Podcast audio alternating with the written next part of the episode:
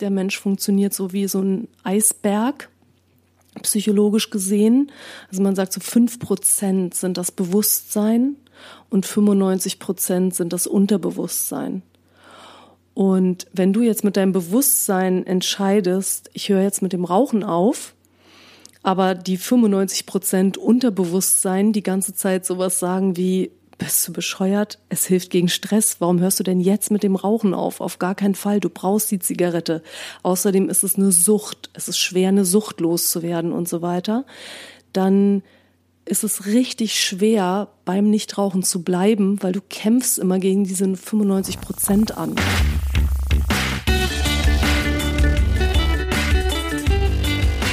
Die Heldenstunde, euer Podcast für ein gesundes und bewusstes Leben. Herzlich willkommen in der Heldenstunde. Es begrüßt euch euer Gastgeber Alexander Metzler und heute wieder an meiner Seite meine bezaubernde weihnachtliche Co-Moderatorin Jolanda. Hey Jolli. Hallo. Heute unsere Nachweihnachtssendung. Weihnachten schon gerade wieder vorbei. Volle Bäuche, ausgeruht hoffentlich alle und ein bisschen Zeit zum Durchatmen. Das jedenfalls wünschen wir euch und das haben wir uns auch gegönnt. Jolli, du hast dich auch ein bisschen erholen können? Ich bin noch mitten dabei. ja, ich habe hier schon wieder Fahrt aufgenommen mit der Heldenstunde und das Timing könnte nicht besser sein, dass diese Folge kurz vor Silvester läuft. Denn das war auch der Wunsch meiner heutigen Heldin in der Sendung. Es geht nämlich um das Thema Nichtrauchen. Das finde ich prinzipiell super.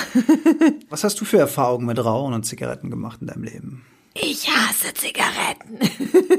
du rauchst auch gar nicht, ne? Nein, ich habe äh, nee, ich habe äh, tatsächlich noch nie geraucht. Insofern geht ein ganz äh, großer Dank an meine Eltern. Die waren nämlich beide Kettenraucher und äh, wahrscheinlich war das eine der Gründe, die mich davon abgehalten hat. Wie ist es bei dir? Krass, weil meine Eltern sind beide krasse Nichtraucher. Also manchmal schlagen die schon so ein bisschen über die Stränge, die ertragen das überhaupt gar nicht.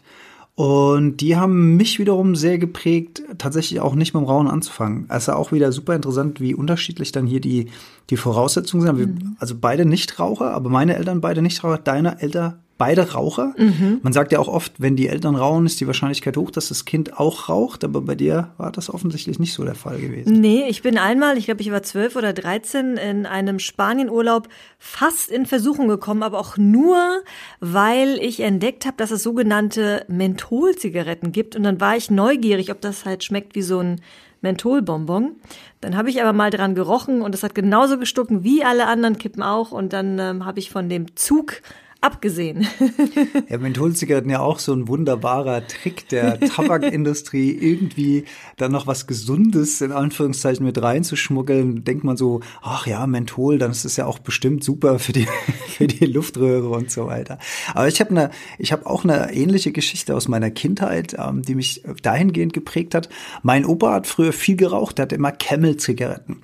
Und ich fand der die Schachtel irgendwie immer super mit diesem Kamel vorne drauf und so. Das fand ich immer faszinierend, was der Opa da macht. Auch gerade, weil das meine Eltern eben nicht gemacht haben, war das natürlich was besonders ähm, faszinierendes für mich als kleiner Bub.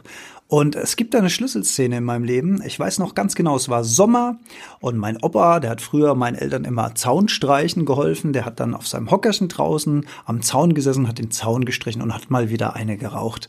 So, und dann kam Klein Alex, der Bub, kam dann und hat gefragt, Opa, darf ich mal ziehen? Und mein Opa war ziemlich cool, der hat dann gesagt, ja klar, mein Bub, darfst du mal ziehen, ist überhaupt gar kein Problem. Du musst halt so festziehen, wie du kannst. Ja, das hat er gesagt.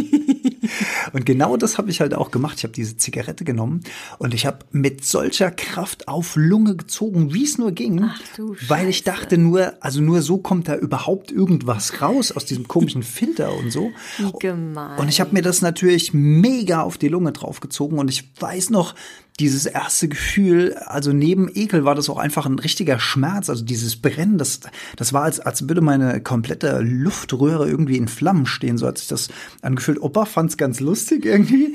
äh, meine Mutter hatte im Sommer früher immer so eine Riesenkanne Pfefferminztee als Durstlöcher im Kühlschrank für die Kinder. Und da weiß ich noch, wie ich in die Küche gerannt bin, an diesen Kühlschrank diesen Pfefferminztee rausgeholt habe. Das war so eine riesige Tupperkanne oder so, hab die angesetzt und hab diesen Tee abgezogen, um diesen Brand zu löschen. Und ich weiß es noch deswegen so genau, weil dieses Erlebnis so schlimm war, dass ich das mir so ins Gedächtnis eingebrannt habe, dass ich danach tatsächlich nie wieder Zigaretten ange angerührt habe. Das ist lustig, Krass. weil in meiner Kindheit gab es eine ähnliche Szene, allerdings erinnere ich mich nicht mehr daran, sondern meine Eltern haben sie mir erzählt und es ging ungefähr ähnlich ab. Ich weiß nicht, wer es in meiner Familie war, aber ich habe dann auch einen ganz tiefen Zug genommen und ich muss auch irgendwie unter fünf oder so gewesen sein. Ich glaube, sonst würde ich mich daran erinnern. Und äh, ja, ich hatte wahrscheinlich äh, ähnliche Schmerzen. Ja, wirklich, wirklich krass. Und zu diesem Thema haben wir uns heute eine Expertin eingeladen und nämlich niemand anderes als unsere heutige Heldin Isabel Drescher. Sie ist seit 2004 bereits Leiterin für Nichtraucherseminare und sie hat auch selbst eine eigene Rauchergeschichte. Sie hat nämlich schon mit 14 angefangen und bis 27 durchgeraucht, teilweise mit bis zu zwei Packungen am Tag.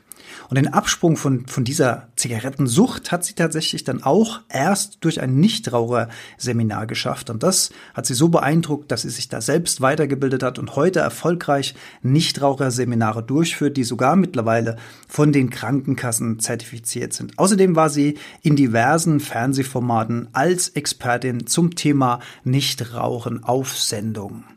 Wir begrüßen und freuen uns jetzt ganz, ganz herzlich auf das Interview mit Isabel Drescher. Und wenn der eine oder andere von euch da draußen noch im Glimmstemmel hängt und jetzt Silvester vor der Tür steht und vielleicht der gute Vorsatz ist, aufhören zu rauchen, dann hört euch dieses Interview nochmal ganz besonders intensiv an und nehmt einige der Tipps und Tricks, die wir jetzt in den nächsten 45 Minuten an die Hand geben, mit, weil mich hat einiges sehr, sehr erstaunt und klar, ich bin ja auch nicht traurig, ich habe wenig Erfahrung auf dem Thema, aber ich habe einige Sachen völlig anders eingeschätzt, als sie uns das jetzt gleich im Interview erzählt.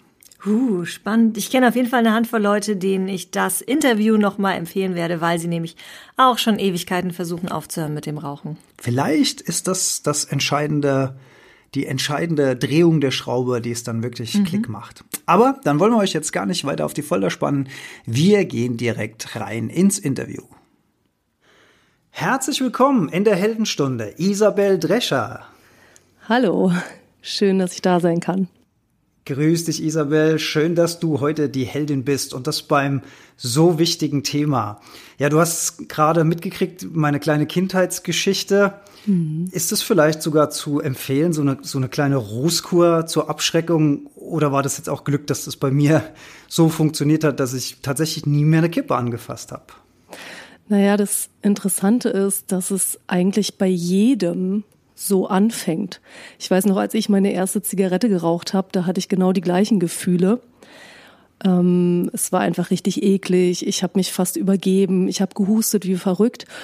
Und mich hat es leider nicht davon abgehalten, ähm, mit dem Rauchen anzufangen, weil ich habe eine ganz andere Schlussfolgerung gezogen als du.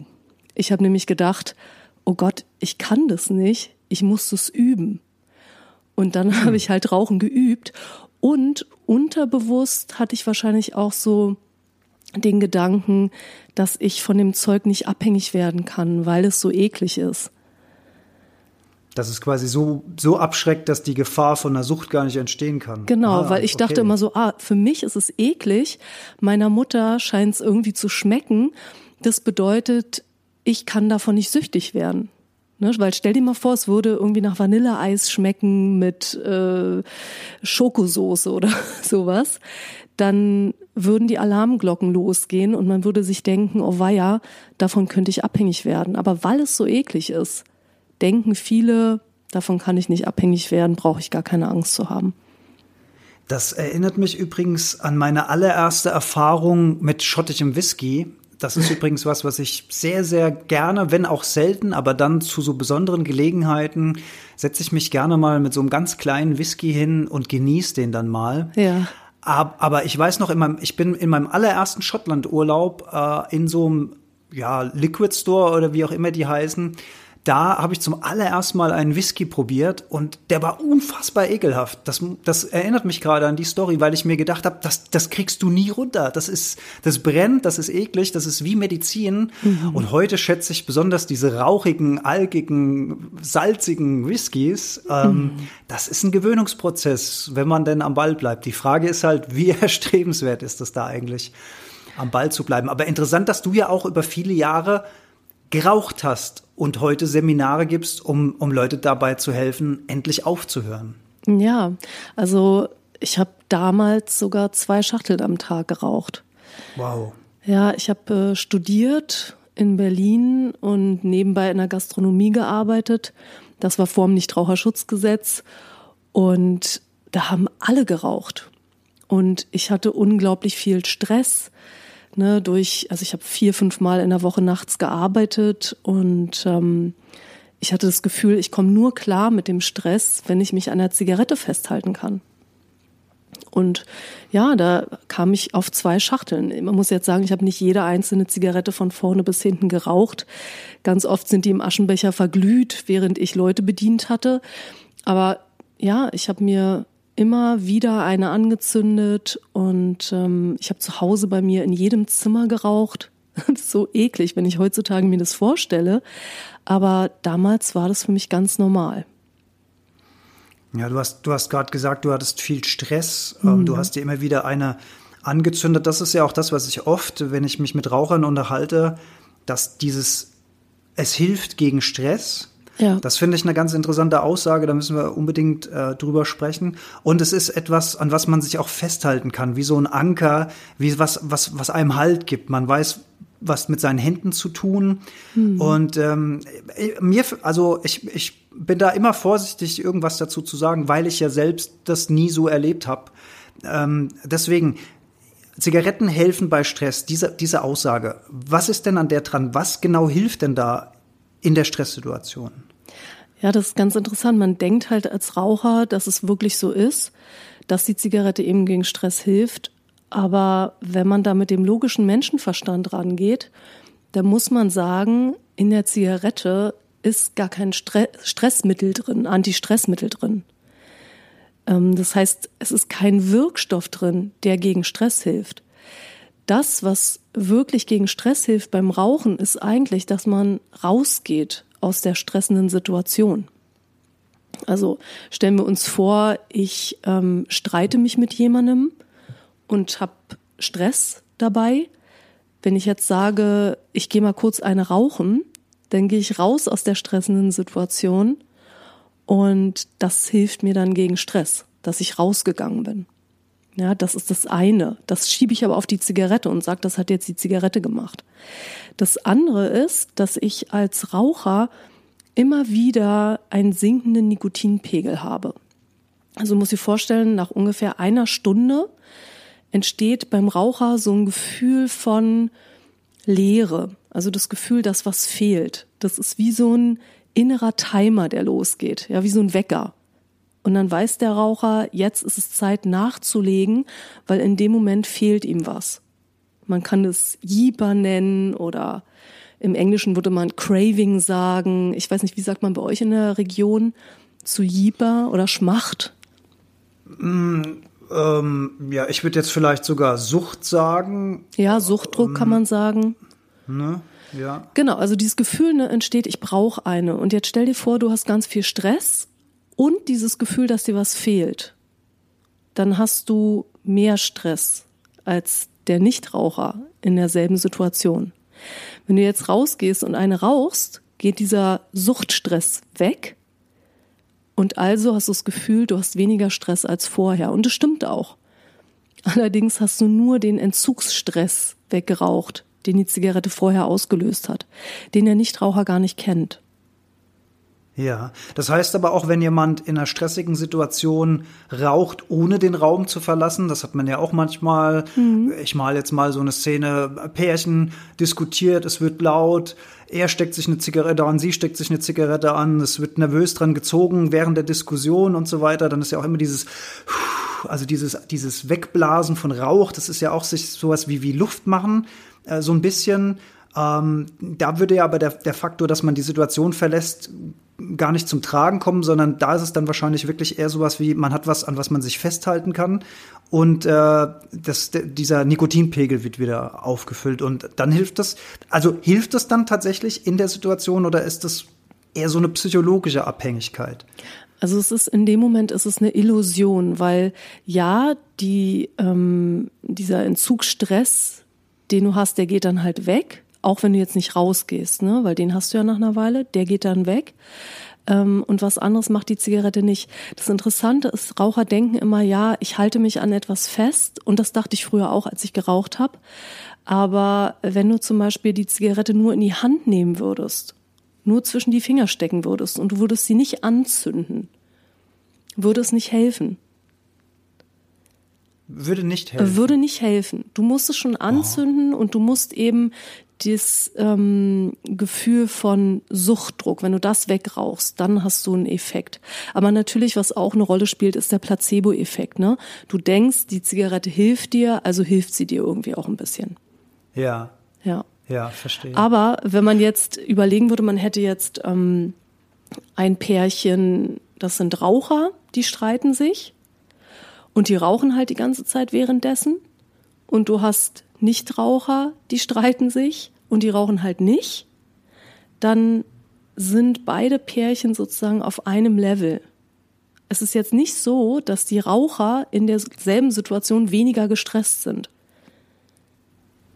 weil sie sich durch, die, durch das Rauchen zusätzlichen Stress machen durch den fehlenden Nikotinpegel. Genau, eigentlich Pegel, könnte man sogar sagen, dass ja. dieses rauchende Pärchen mehr Stress hat. Mehr Stress hat. Genau. Ja. Und das sind alles so Illusionen, die letzten Endes hinterm Rauchen stecken, die man als Raucher hat und die einem das Gefühl geben, dass man nicht mit dem Rauchen aufhören kann. Also weil, um nochmal so zurückzukommen äh, zu meiner eigenen Raucherkarriere, ich hatte halt das Gefühl, ich brauche die Zigarette und ich hatte nicht nur das Gefühl, es hilft mir gegen Stress, sondern es macht auch ganz viele tolle Sachen. Also so wie es macht meine Pause schöner. Es ist eine Belohnung, wenn ich Feierabend hatte. Ich habe mit meinen Freunden und Kollegen so eine Schicht gerockt in diesem Restaurant, was wirklich sehr voll war immer. Ähm, dann saßen wir zum Schluss zusammen beim Feierabendbier und haben geraucht. Ähm, und auch nach dem Essen und so. Also es gab so ganz viele Zigaretten, die ich auch gerne geraucht habe und wo ich mir einfach nicht vorstellen konnte, die nicht zu rauchen. Weil das ja auch wie so ein bisschen Ritual dann. Genau, ganz viele Rituale, absolut. Und ich habe es aber oft versucht, ehrlich gesagt, weil ich natürlich wusste, dass es krank macht. Ich wusste, ich gebe viel zu viel Geld für, für Zigaretten aus. Ich hatte damals einen Freund, der war Nichtraucher. Jetzt kannst du dir vorstellen, wie das für den war, wenn ich dauernd geraucht habe. Der fand es überhaupt nicht witzig. Das kenne ich. Das kenne ich sehr, sehr gut. Ja. Ja. Das ist schwierig. Das hm. ist schwierig für beide. Ja. ja, total. Und da gab es ganz viele Streitigkeiten und ich habe mich immer so ungerecht behandelt gefühlt, weil ich habe mich schon zurückgehalten, wenn ich mit ihm zusammen war. Und ich habe mich dann immer auf seinen französischen Balkon gestellt. Da konnte man leider die Türen hinter sich nicht zumachen. Mhm. Und ähm, habe dann immer, während ich geraucht habe, das war so ungemütlich, weil ich habe dann immer den Rauch so nach draußen gewedelt, äh, damit er ja nicht nach äh, drinnen zieht. Ich hatte später mal eine Teilnehmerin im Seminar, die äh, hat zu mir gesagt, ja, warum haben Sie es nicht gemacht wie ich? Ich habe immer einen Föhn angemacht und habe den Rauch nach draußen geföhnt. Auf die geniale Idee kam ich leider nicht. Also und so gab es einfach ganz viele Nachteile für mich durchs Rauchen und ich habe dann ganz oft versucht aufzuhören. Und so wirklich klassischerweise morgens um vier durchzechte Nacht, die Zigaretten, die letzten drei in der Packung zerquetscht, in Mülleimer geworfen und war ganz sicher so, das war's jetzt. Es hat einfach zu viele Nachteile. Und wie oft bin ich am nächsten Tag um elf oder zwölf oder so aufgewacht, habe diese zerquetschte Schachtel wieder rausgeholt aus dem Mülleimer, habe mich total schwach gefühlt und habe mir eine angezündet. Ah, da gehört ja, das ist ja dann auch so, das ist ja dann auch wirklich ein schlechtes Gefühl, weil man man fühlt sich dann wahrscheinlich unterlegen diesem eigenen Ziel, was man sich gesteckt hat. Man erreicht es ja, nicht, man, man, man scheltet sich vielleicht noch dafür, psychologisch dann auch schwierig. Aber das ist ja interessant, was du sagst, weil du, du sagst ja selbst, und das höre ich ja auch. Also es gibt ja Raucher, die sagen, ähm, mir ist das alles wurscht, und es gibt Raucher, die sagen, ja, ich weiß, es ist schlecht für mich, es ist für zahlreiche Krankheiten, Lungenkrebs, um, um nur mal so den Evergreen zu nennen, mhm. und so weiter zuständig. Ich, ich will, ich, ich weiß, dass ich eigentlich aufhöre aufhören muss. Also dieser Satz, ich weiß, dass ich eigentlich aufhören muss. Ja. Also eigentlich auch als, als Weichmacher in dem Satz, der, der schon darauf hindeutet, man schafft es nicht. Woran liegt es denn, dass tatsächlich daran, ähm, dass diese dass diese beiden Stimmen im Raucher sind. Ich denke ich denk da mal an, an Engelchen und Teufelchen. Die, Mhm. die eine Stimme sagt, tu was für deine Gesundheit, spar Geld, schon vielleicht die Umwelt, vielleicht auch noch ein sehr unterschätzter Aspekt, wie ich bei meinen Recherchen festgestellt habe. Mhm. Und auf der anderen Seite sitzt das Teufelchen und sagt, hey, komm, steck dir mal wieder einen an, komm mal wieder runter, äh, beruhig dich jetzt erstmal, jetzt machen wir uns erstmal schöne fünf Minuten. Also so stelle ich mir das jetzt mal vor. Ich Genau weiß nicht, so wie, nah, wie nah ich da. Wirklich? Ja, Ah, okay. genau so ist es. Woran liegt's? Woran liegt's? Ja, das liegt einfach daran, dass man ganz viel Positives mit der Zigarette verbindet. Und das ist wie in anderen Bereichen im Leben auch. Also wenn ich abnehmen möchte, dann äh, entscheide ich mich vielleicht dafür, weniger Süßigkeiten zu essen und weniger Fett oder so.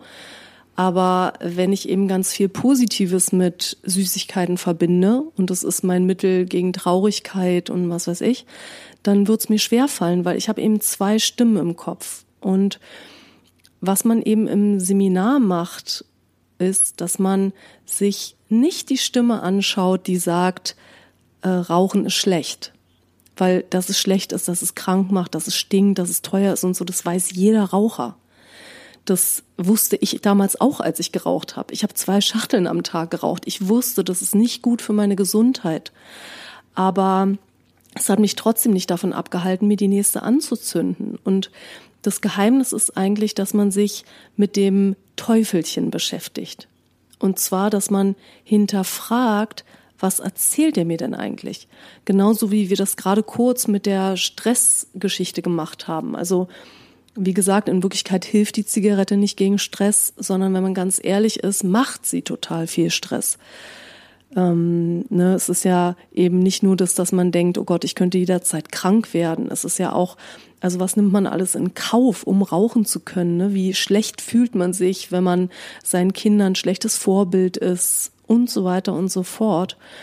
Ähm, und was man eben selten macht, ist, dass man sich mit dem Teufel beschäftigt und guckt, was hat der denn für Argumente und entspricht denn das alles der Wahrheit? Und das machen wir im Nichtraucherseminar. Wir lösen das alles auf, nach und nach, sodass man am Ende die richtige Einstellung hat und dass diese zwei Stimmen quasi weggehen, ne, das, oder zumindest die Stimme des Teufels, die soll weggehen, die soll, wollen wir auflösen. Und wenn die aufgelöst ist, dann kann man in die richtige Richtung gehen und dann kann man erst die Entscheidung treffen.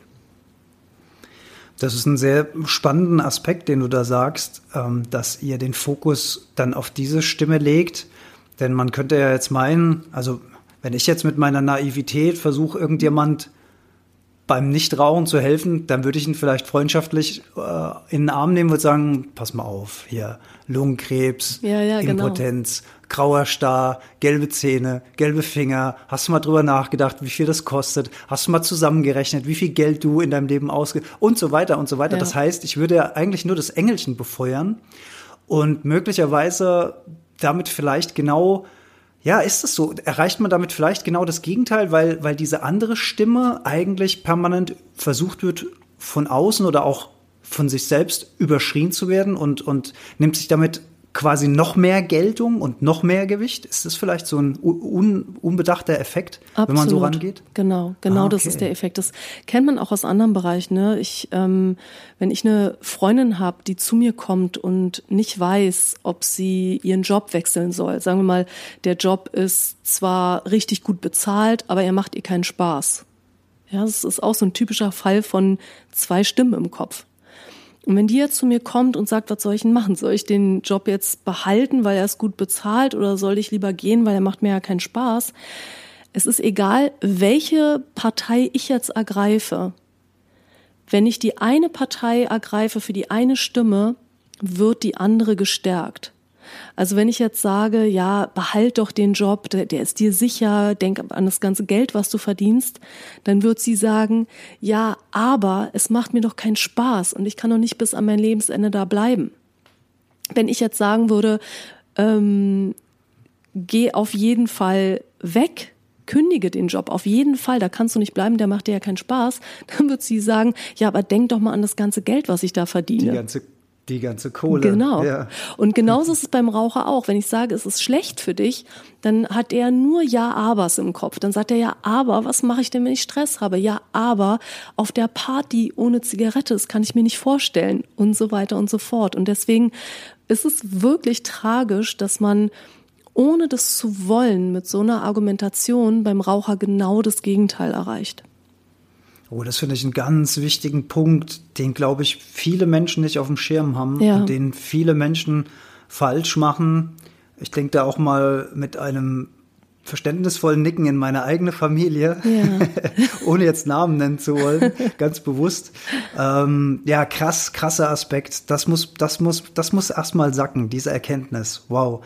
Wie könnte ich denn jetzt, nehmen wir mal an, ich, ich würde wirklich jemand helfen wollen. Wäre es dann sinnvoll, tatsächlich auch beide Stimmen in demjenigen einfach anzusprechen und dann sagen am Ende sowas wie, aber die Entscheidung, mein Lieber oder meine Liebe, die musst du dann für dich selbst irgendwie finden. Also, dass man es dass man's auf dem Weg versucht oder hast du noch eins, zwei psychologische Tricks, die du mir damit in die Hand geben kannst? Also ein Trick ist zum Beispiel, und der ist, es ist nicht leicht, das anzuwenden, weil es muss ehrlich rüberkommen, Verständnis.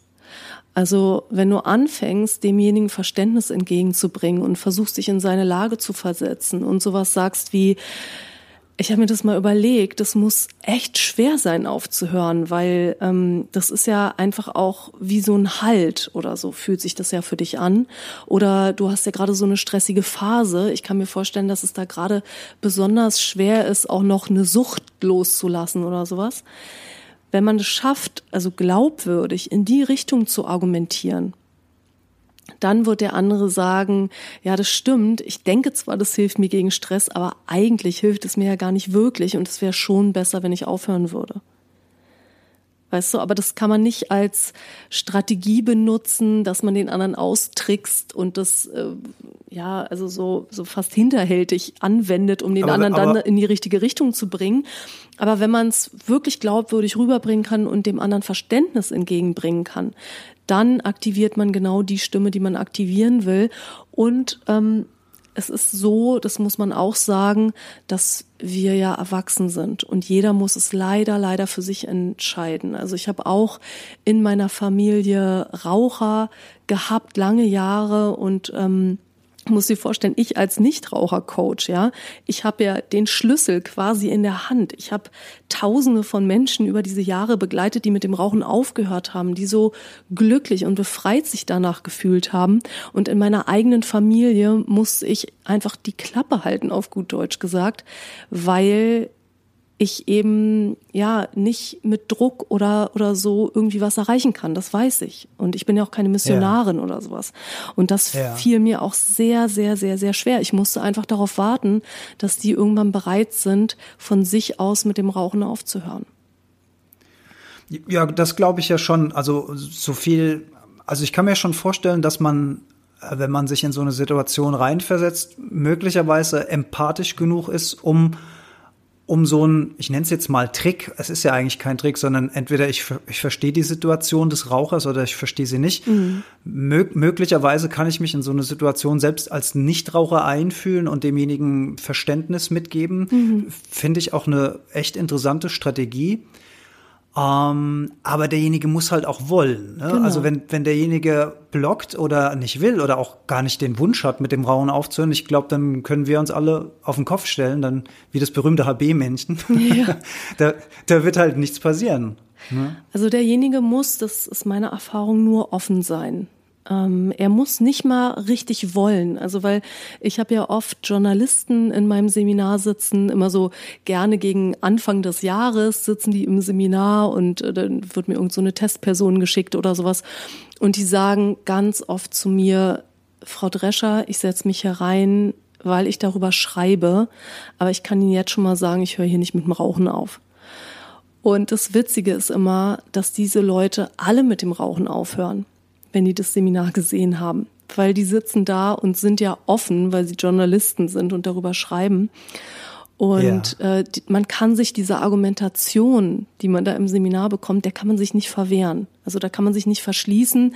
Es sei denn, man ist jetzt Ähm, ich weiß nicht, ich hatte auch schon mal einen, einen Mann im Seminar sitzen, der wurde von seiner Frau dahin gezwungen.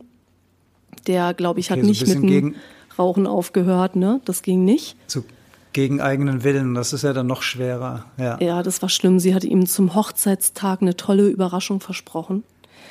Oh je. Und er kam freudestrahlend auf mich zu. Und in dem Moment, als ich meinte, herzlich willkommen zum Nichtraucherseminar, fiel ihm alles aus dem Gesicht.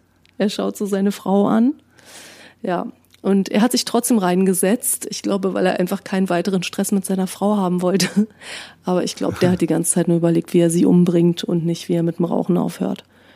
Oh je, oh je. Aber ich hoffe, die, ich hoffe, die meisten deiner, deiner Kunden, Mhm. sagst du Kunden, sagst du Patienten, sagst du Teilnehmer, wie sagst du? Teilnehmer. Hm. Teilnehmer kommen hoffentlich aus, aus, aus freien Stücken. Ja, ja. Und ähm, die Erfolgsquote, das ist ja auch was Interessantes. Ich glaube, ähm, ich glaube, also ich kann mir vorstellen, dass in so einer Gruppe, wie, Mhm. wie groß sind so die Gruppen, die bei dir sind? Maximal 15. Das ist von den Krankenkassen so festgelegt. Ja, also in 15 Teilnehmern, da entsteht ja auch eine gewisse Dynamik. Ne? Alle sitzen im gleichen Boot, alle wissen vielleicht oder haben mehr oder weniger den Wunsch, ähm, loszulassen von der Zigarette. Nutzt da die Gruppendynamik auch was? Nutzt es, wenn ich da mit Gleichgesinnten im Boot äh, bin? Ist da, ist da auch untereinander Austausch und macht es das vielleicht leichter als, ich denke jetzt gerade so an, an das, was du mir vorhin erzählt hast, diese berühmte Nacht, wenn du dann die letzten drei Kippen in der, in der Schachtel zerdrückst und sagst, das war's, nie wieder und am nächsten Tag stehst du wieder allein auf weiter Flur. Macht da, macht da die Gruppe was mit einem? Also so ein Nichtraucherseminar ist überhaupt nicht ähm, sowas wie eine Gruppentherapie oder sowas. Also es hat überhaupt keinen Ansatz in die Richtung und von daher ist es natürlich schön, eine Gruppe zu haben. Die Leute tauschen sich in der Pause untereinander aus. Manchmal vernetzen sie sich auch darüber hinaus und schreiben sich noch mal äh, ein paar WhatsApps oder sowas aber es hat keinen Gruppentherapie-Charakter. Das, was wirklich entscheidend ist nach dem Seminar für den Rauchstopp, ist, dass du diese ganzen positiven Illusionen in Bezug auf die Zigarette, dass du die aufgelöst hast und dass du mit der richtigen Einstellung in den Rauchstopp startest. Also du kannst dir das so vorstellen, man sagt ja, dass der Mensch funktioniert so wie so ein Eisberg psychologisch gesehen. Also man sagt so fünf Prozent sind das Bewusstsein und 95 Prozent sind das Unterbewusstsein. Und wenn du jetzt mit deinem Bewusstsein entscheidest, ich höre jetzt mit dem Rauchen auf, aber die 95 Prozent Unterbewusstsein die ganze Zeit sowas sagen wie, bist du bescheuert? Es hilft gegen Stress. Warum hörst du denn jetzt mit dem Rauchen auf? Auf gar keinen Fall. Du brauchst die Zigarette. Außerdem ist es eine Sucht. Es ist schwer, eine Sucht loszuwerden und so weiter. Dann ist es richtig schwer, beim Nichtrauchen zu bleiben, weil du kämpfst immer gegen diese 95 Prozent an. Und im Seminar geht es eben darum, diese 95 Prozent sich anzuschauen und das alles aufzulösen. Dann macht es Klick und dann gehst du mit der richtigen Einstellung in den Rauchstopp. Dann bekommst du noch so ein paar Strategien, wie du dich in der ersten Zeit nicht in den Gedanken an die Zigarette reinsteigerst, weil der Gedanke ist am Anfang noch da. Und das ist das, was entscheidend ist, was dir eben hilft, im Seminar mit dem Rauchen aufzuhören. Dass da jetzt noch andere Leute sind, das ist nice to have, sage ich mal. Aber ich mache auch Webinare zum Beispiel. Ähm, da sind die Leute alleine am Computer und es funktioniert ganz genauso gut. Du hast, du hast gesagt, Sucht. Wie lange dauert denn eigentlich, wenn jetzt jemand mit dem Rauchen, also ich stelle jetzt mal, ich, ich mal jetzt mal ganz einfacher Fall. Ich bin bei dir im Seminar, habe jahrelang geraucht, gehe jetzt da raus mit so einem Mindset. Wie, wie lang dauert es denn jetzt? Also wir, Montagabend gehe ich aus dem Seminar von der Isabel raus und dann gehe ich heim. Wie lang dauert's? Dann bis gehst ich über den du, Berg bin. Dann gehst du heim, dann äh, machst du noch irgendwas Schönes, dann gehst du ein bisschen früher ins Bett als sonst. Und am nächsten Morgen, wenn du aufwachst, ist das körperliche Gefühl, dass du eine brauchst, dieses leere Gefühl, dieses Gefühl, was entsteht, wenn der Nikotinpegel sinkt, das ist am nächsten Morgen, wenn du aufwachst, weg. Das ist schon weg. Ja, und das ist so spannend, weil die meisten glauben, dass es viel, viel länger dauert. Manche Leute sind jahrelang, jahrzehntelang damit beschäftigt, diese Sucht irgendwie loszuwerden oder damit umzugehen. Aber da steckt dann dahinter, dass man eben diesen ganzen Eisberg da, ne, diese 95 Prozent, dass man sich um die nicht gekümmert hat und dass die halt weiter wirken. Wenn ich das nicht aufgelöst habe, dann denke ich mein Leben lang sowas wie, boah, ich könnte mir jederzeit eine anzünden, ich vermisse die Zigarette.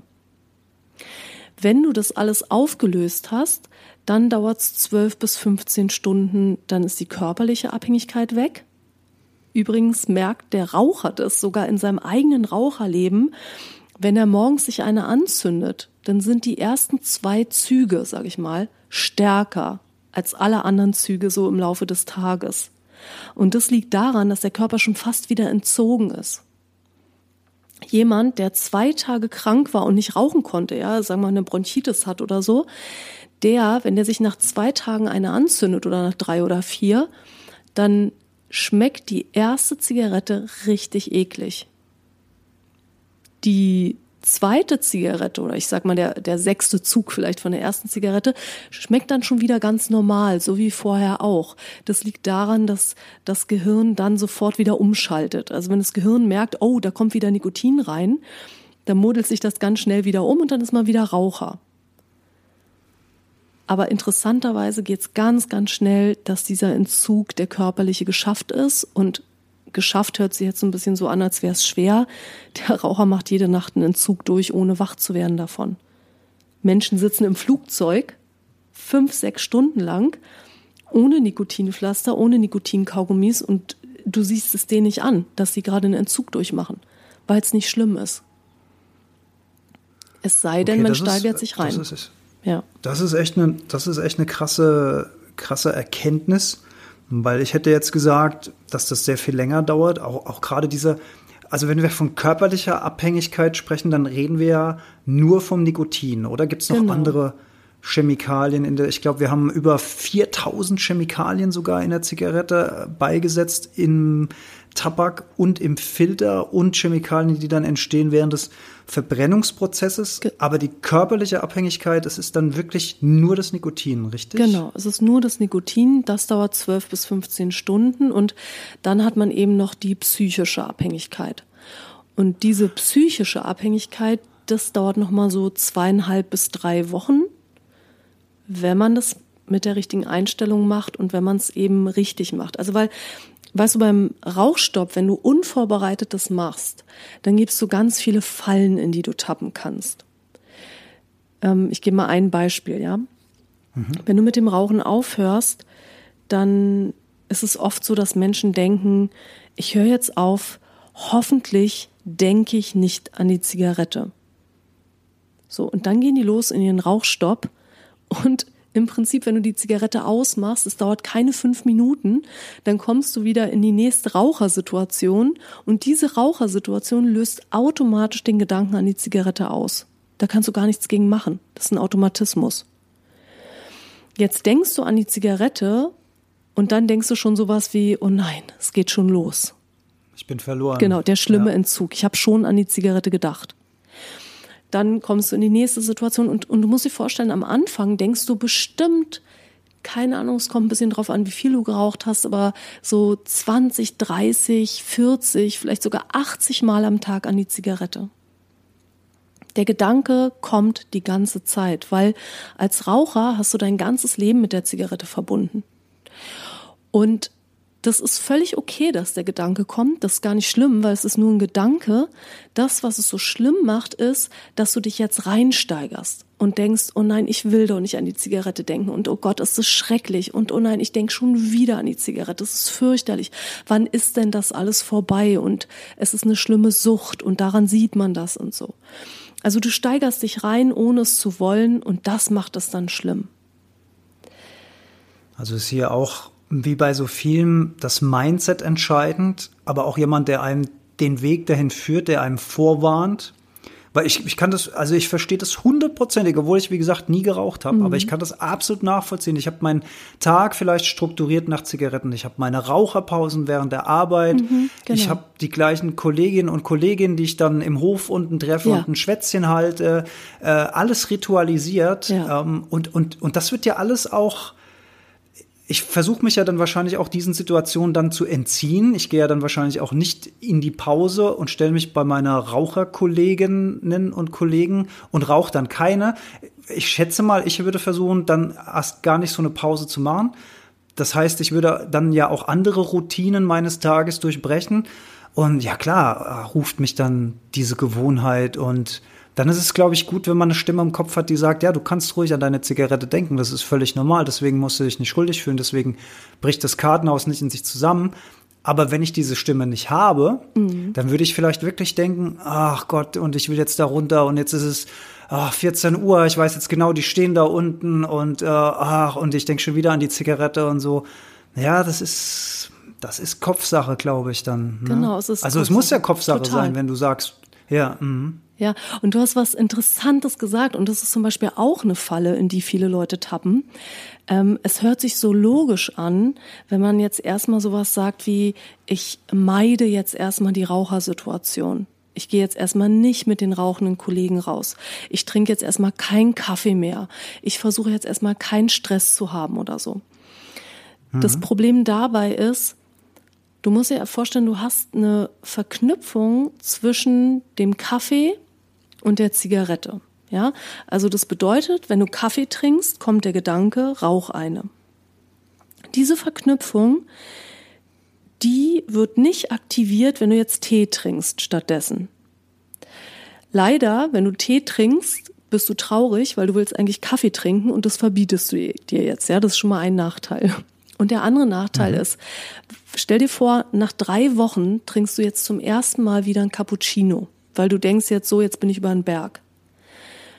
Der Cappuccino nach drei Wochen aktiviert automatisch den Gedanken, rauch eine. Klar, weil die Verknüpfung im Gehirn da genau. ist. Genau. Ja. Und es ist egal, ob du den Kaffee nach drei Wochen oder nach drei Jahren trinkst. Der Kaffee ist verbunden mit der Zigarette und deswegen wird der Gedanke aktiviert. Wenn du das nicht weißt, dann wirst du in der Situation nach drei Wochen denken, oh mein Gott, Jetzt sind schon drei Wochen vergangen. Ich habe mich so gequält. Ich bin immer noch Raucher. Ich denke immer noch an die Zigarette. Ich krieg das einfach nicht hin. Und dann kann es sein, dass du dir eine anzündest.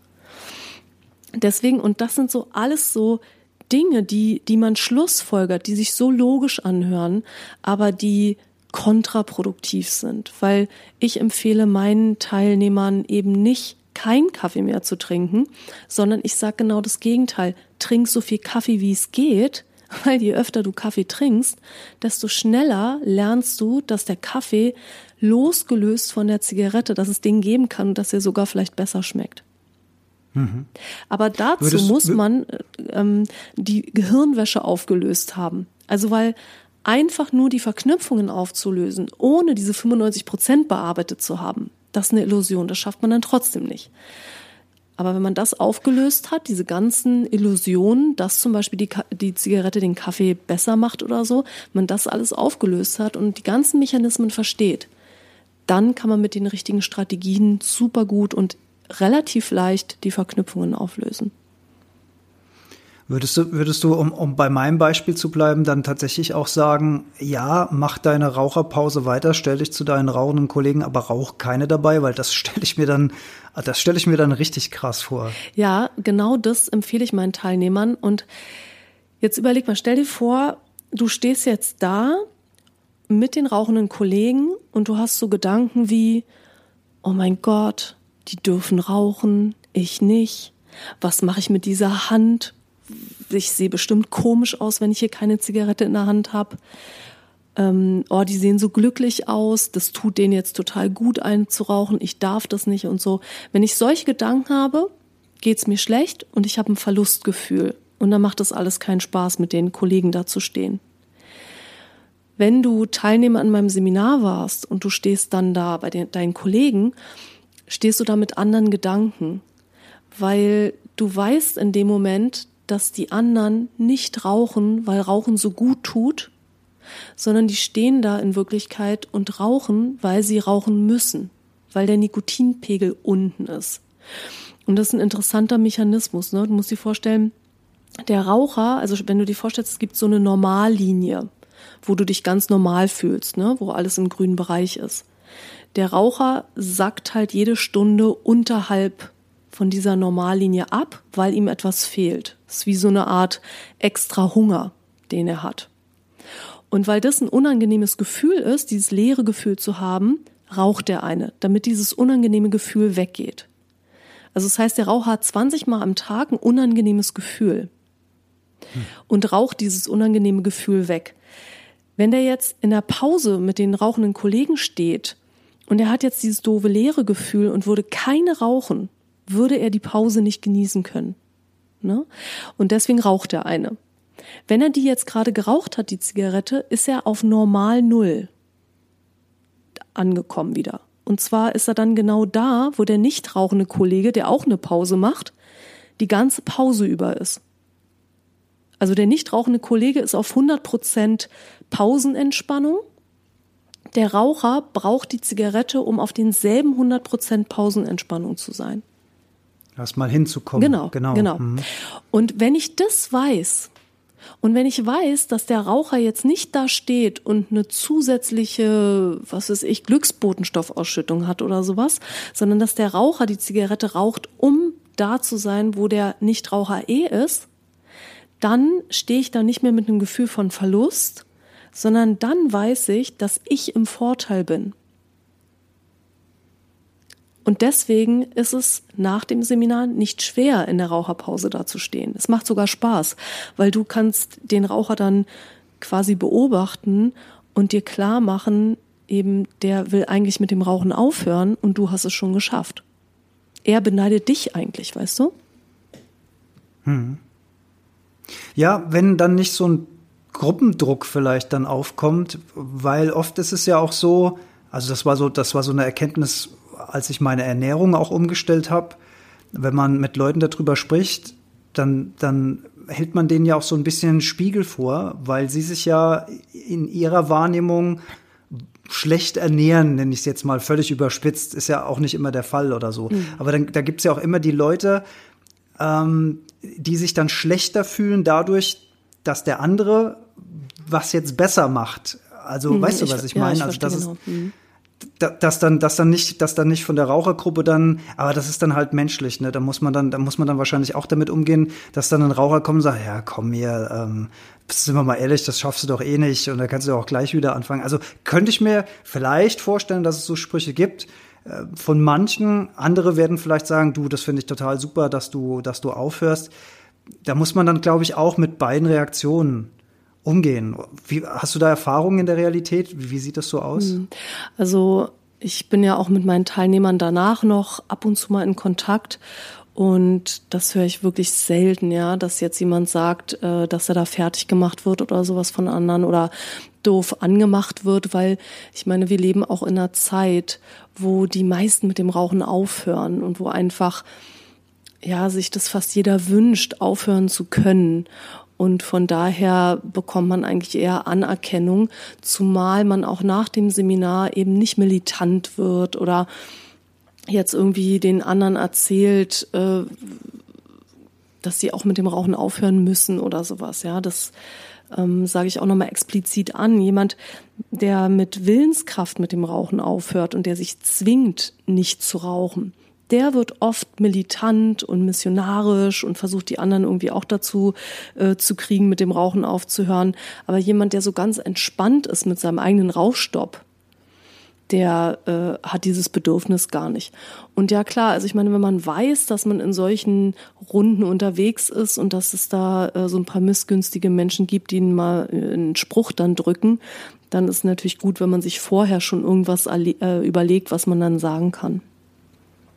Oder wie man dann entsprechend auch nicht reagierte ja, drauf. Genau. genau. Aber das, das mit dem, das, das mit dem Missionieren finde ich auch eine ganz spannende Geschichte, weil das hast du ja auch sehr oft, dass, dass die schlimmsten Nichtraucher ehemalige Raucher sind, die dann genau. total ausrasten, wenn sie irgendwie so ein, ein Rauchmolekül in die Nase kriegen. ja. Das ist auch immer sehr, sehr irgendwie spacig zu sehen. Ja. Ich übrigens, ich, ich lobe sogar in meinen Vorträgen an einer Stelle die Raucher, ja. weil die Raucher ähm, eine Sache richtig machen. Sie machen genug Pausen stimmt. während des Tages. Das stimmt. Ja? Und sie gehen und sie gehen ja seit seit es die Nichtrauchergesetze in Büros gibt, müssen sie ja auch dann raus an die frische Luft. Das heißt, es gibt Sauerstoff, mhm. es gibt Tageslicht, auch ganz wichtig für die Hormonbalance und auch ein nicht zu unterschätzender Faktor und auf den war ich sogar in meiner Jugend öfter mal neidisch. Das ist dieser soziale Austausch in Rauchergruppen. Ne? Man mhm. steht zusammen, man, man hat etwas Gemeinsames, was einem verbindet. Mhm. Und da war ich früher äh, in so meiner Disco und Jugend und, und Sturm- und Drangzeit, nenne ich es mal. da war ich tatsächlich immer so ein bisschen, ach ja, war es Eifersucht, war es Neid. Also ich fand es halt immer krass und toll, wie schnell Raucher und dann natürlich auch Raucherinnen attraktiver Natur die haben dann schnell vor der Disco draußen zusammengefunden und hier hast du mal Feuer und hey und bla und schon waren die im Gespräch mhm. und du als Nichtraucher, du hast da keinen Zug Zugriff oder keinen Zugang bekommen, mhm. weil du hast dieses verbindende Element nicht gehabt. Also auch das finde ich irgendwie ähm, einen, einen, spannenden Punkt. Also das, das sage ich auch in meinen Vorträgen immer, dass, dass diese, diese äh, Pausenroutinen, mhm. das ist eine super Angewohnheit. Und wenn man es jetzt noch schafft, diese Pausenroutinen beizubehalten, ohne zu rauchen, dann macht man aus gesundheitlicher Sicht wirklich alles richtig. Plus den sozialen Austausch, den man dann noch hat mit Kolleginnen und Kollegen und so weiter. Das ist schon eine schöne Sache an sich. Ja. Absolut. Und deswegen sage ich auch in meinen Seminaren, dass man danach, nach dem Rauchstopp, alles genauso machen muss wie oder sollte wie vorher auch. Also wenn ich jetzt nämlich zum Beispiel so eine Morgenroutine habe, wie ich gehe auf den Balkon mit einem Kaffee und rauche eine und ich jetzt nach dem Rauchstopp denke, ach, jetzt bleibe ich drin, ich muss ja jetzt nicht mehr rausgehen, weil ich rauche ja nicht mehr, dann kann es sein, dass mir genau das dann fehlt. Vielleicht ist es ja schön für mich, den Tag kurz auf dem Balkon zu beginnen und mal frische Luft einzuatmen und mein Gesicht in die Sonne zu halten oder so. Also deswegen wirklich am Anfang alles so machen wie vorher auch, damit man dann eben äh, ja gucken kann, so was will ich behalten, was war schön und was brauche ich nicht mehr. Ne? Vielleicht brauche ich nicht mehr sieben Pausen am Tag, vielleicht reichen mir zwei, aber morgens auf den Balkon gehen, das mache ich oder abends nochmal zum kurz vorm Einschlafen oder sowas. Einmal durchatmen. Und das, was du eben auch gesagt hast, dass das Gehirn eben lernt, dass die Dinge nicht mehr mit der Zigarette verknüpft genau. sind. Was du, was du ja nicht schaffst, wenn du der Situation dann aus dem Weg gehst. Genau. Das finde ich ein ganz, ganz großes Takeaway jetzt auch für mich, wenn ich mich mal mit irgendjemand über das Thema unterhalten sollte, weil mein erster Impuls wäre auch gewesen, meide diese Situation, äh, damit du nicht verführt wirst. Aber interessant, dass man genau das eigentlich nicht machen soll. Ganz, ganz spannender Punkt. Ja. ja vielleicht, vielleicht noch so eine kleine Anekdote aus meiner Ausbildungszeit. Mhm. Ähm, ich habe ja beim, beim Verlag gelernt und das war zu einer Zeit, also Verlagskaufmann und das war zu einer Zeit, als man noch in Büros rauchen durfte. Mhm. Und da war ein, das sogenannte Setzerzimmer, also das war damals schon Computertechnologie, wo man das Layout der Zeitung zusammengebaut hat. Mhm. Und es waren ähm, sieben Männer und eine Frau in diesem Büro und alle acht haben geraucht. und, und ich sollte als Azubi 14 Tage lang in diesem Büro sitzen. Nein. Und ich habe mich wirklich damals geweigert. Ich bin zu meinem Ausbildungsleiter gegangen und habe gesagt, bei aller Liebe, das mache ich nicht, setz mich nicht da rein. Ja, das wäre aber seltsam, weil das würden ja alle machen und das würde einem ja nicht umbringen und so weiter. Aber ich habe ich hab dann auch, ich glaube, ich habe auch gesagt, irgendwie, ich hatte irgendwas Probleme mit den Bronchien, wie auch immer, hatte ich nicht. Aber ich wollte da nicht rein, das war ganz klar. Sondern ist mein Ausbilder mit mir in diese Abteilung gegangen, hat mich äh, ist mit mir in diesen Raum reingegangen, hat mich vorgestellt und hat gesagt, so, das ist der Herr Metzler. Ich glaube, wir waren schon beim Sie damals gewesen. Aber der Herr Metzler möchte, so unglaublich, der Herr Metzler möchte nicht, dass hier geraucht wird in den 14 Tagen, wo er Nein. hier ist. Oh so, jetzt, jetzt stell dir mal den Hass in oh den Augen vor, der mir da entgegengeschlagen ist. Aber man muss sagen, die haben sich wirklich daran gehalten. Ähm, die haben, die haben den, Ra die haben den Raum verlassen oder die haben dann so ein bisschen suffisant gefragt, Herr Metzler, würde es Ihnen ausmachen, wenn ich mal eine Zigarette hier rauche? Dann habe ich natürlich immer gesagt, nee, nee, macht mir nichts aus und so. Ach. Fand ich natürlich auch scheiße. Ja. Aber ja, habe ich dann äh, Kompro auf Kompromissbasis dann quasi über mich ergehen lassen, damit die mich nicht hinterher zerstechen, während ich da sitze. Ja. Und heute bekomme ich jeden Tag Blumen, Sträuße, Pralinen und Dankschreiben für die vielen Leben, die ich verlängert habe. Natürlich nicht. Aber das ist auch so eine ganz, ganz witzige Rauchergeschichte, die ich so, dies, dieser Moment, dieser Blank, dieses Entsetzen und dieser Hass, der mir da entgegengeschlagen ist. Wow, krass, krass. Absolut andere Zeiten damals. Ne? Heutzutage ist es eher so, dass sogar Raucher sagen, ey, ich kann es mir gar nicht mehr vorstellen, dass man mal im Restaurant geraucht hat oder sowas. Also selbst Raucher sind froh, dass es heutzutage ist und so ist und haben sich schon an dieses, an diese anderen Gedanken total gewöhnt. Ne? Aber früher war das natürlich was ganz anderes. Ja, ich muss ja auch immer sagen, wenn ich so am Flughafen dann diese diese Raucher sehe, die dann da in ihre in ihr Kämmerchen da verschwinden müssen, da diese Camel Lounge oder wie sie dann alle heißen mhm. mit diesen Venita. Also natürlich finde ich es gut, weil ich will es ja, aber irgendwo tun die mir auch so ein bisschen leid. Ne? Du, das, ja, wie soll ich sagen? Es sieht schon ein bisschen doof aus, wenn du dann da in so einem Glaskasten stehen musst, weil du dann da deine Zigarette rauchen musst und so weiter. Ähm, ich finde es richtig für mich als Nichtraucher, aber ich habe da auch gleichzeitig ein bisschen Empathie für die Raucher, wo ich so denke, so, also ich hätte jetzt wenig Bock, da mich reinstellen zu müssen, um, um da dann meine Zigarette wie so ein armer Sünder da zu rauchen. Aber naja, vielleicht mhm. ist es auch wirklich so die, die einzige Lösung, die es dann dabei gibt. Liebe Isabel, wenn wir, wenn wir jetzt hier das eine oder andere, ich, ich nenne es mal suffisant, Feuer angezündet haben, ja. in, den, in, in den Gehirnen, äh, vielleicht äh, der eine oder andere Hörerin oder Hörer der Heldenstunde, die noch am Glimmelstängel hängen und die aufhören wollen, wenn die jetzt so ein Seminar bei dir buchen würden. Äh, spannend ist ja schon mal, dass die Krankenkassen, also die gesetzlichen Krankenkassen bezuschussen das, glaube ich, dieses Seminar. Mhm. Genau. Ja. Genau. Und wie, wie, wie sieht das aus? Wie lange dauert sowas? Wo muss man hin? Wie kriegt man Kontakt zu dir? Also ich mache meine Seminare in Berlin und in Hamburg ähm, regelmäßig, einmal im Monat. In anderen Bundesländern bin ich leider nicht unterwegs, aber ich habe ja auch ein Webinar, also man kann auch online bei mir mit dem Rauchen aufhören. Und dazu muss man einfach nur meinen Namen äh, eingeben bei Google und dann findet man mich, also Isabel Drescher. Vielleicht kannst du ja meine Homepage auch verlinken. Das mache ich auf ähm, jeden Fall. Und da findet man dann immer die aktuellen Termine. Das Schöne ist, es gibt ja auch so Programme, die dauern, also da musst du irgendwie sechs Wochen, musst du da dich mit dem Thema beschäftigen. Mein Seminar ist ein, ein Tagesworkshop, der dauert sieben Stunden und du kommst da als Raucher hin. Du kannst die ganze Zeit rauchen, was das Zeug hält, in den Raucherpausen sollst du auch. Also das ist ganz wichtig, bevor man ins Seminar geht, sollte man am besten nicht schon mit dem Rauchen aufgehört haben. Wir machen da auch so ein paar Tests und Experimente und so und da ist es ganz gut, wenn man da noch raucht. Und dann äh, rauchst du da, was das Zeug hält und dann gibt es irgendwann die Pause für die letzte Zigarette und dann geht man da nachmittags dann als Nichtraucher wieder nach Hause. Also an genau. einem an einem Tag ist, ist der Drops genau. gelutscht sozusagen, ist die Zigarette genau. geraucht. genau, an einem Tag. Mhm. Okay.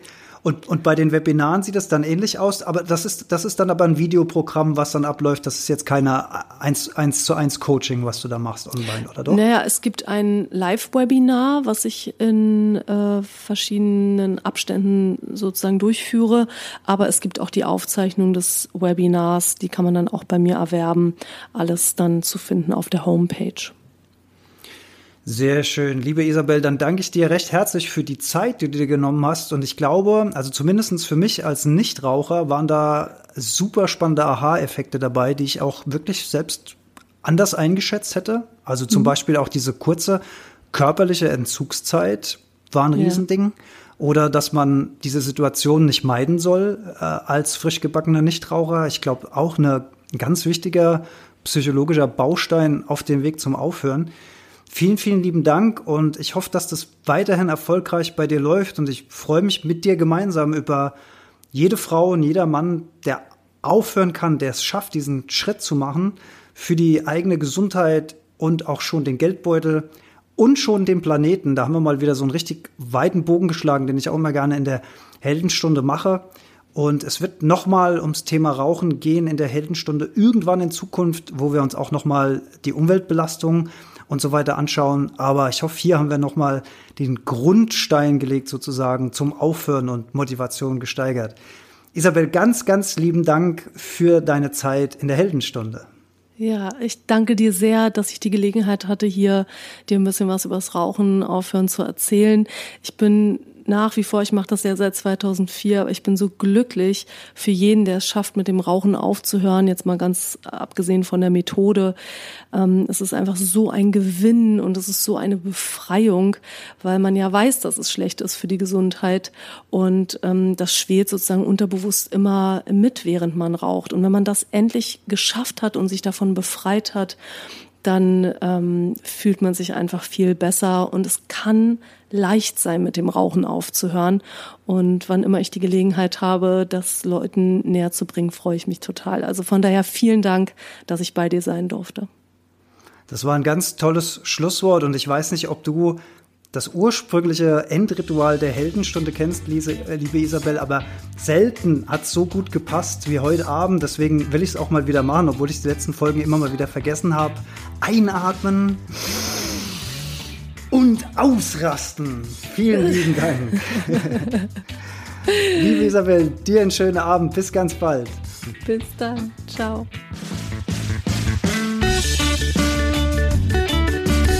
Ja, herzlichen Dank fürs Zuhören. Alle Infos zur Heldenstunde findet ihr auf heldenstunde.de. Wir freuen uns auf eure Kommentare und Gedanken.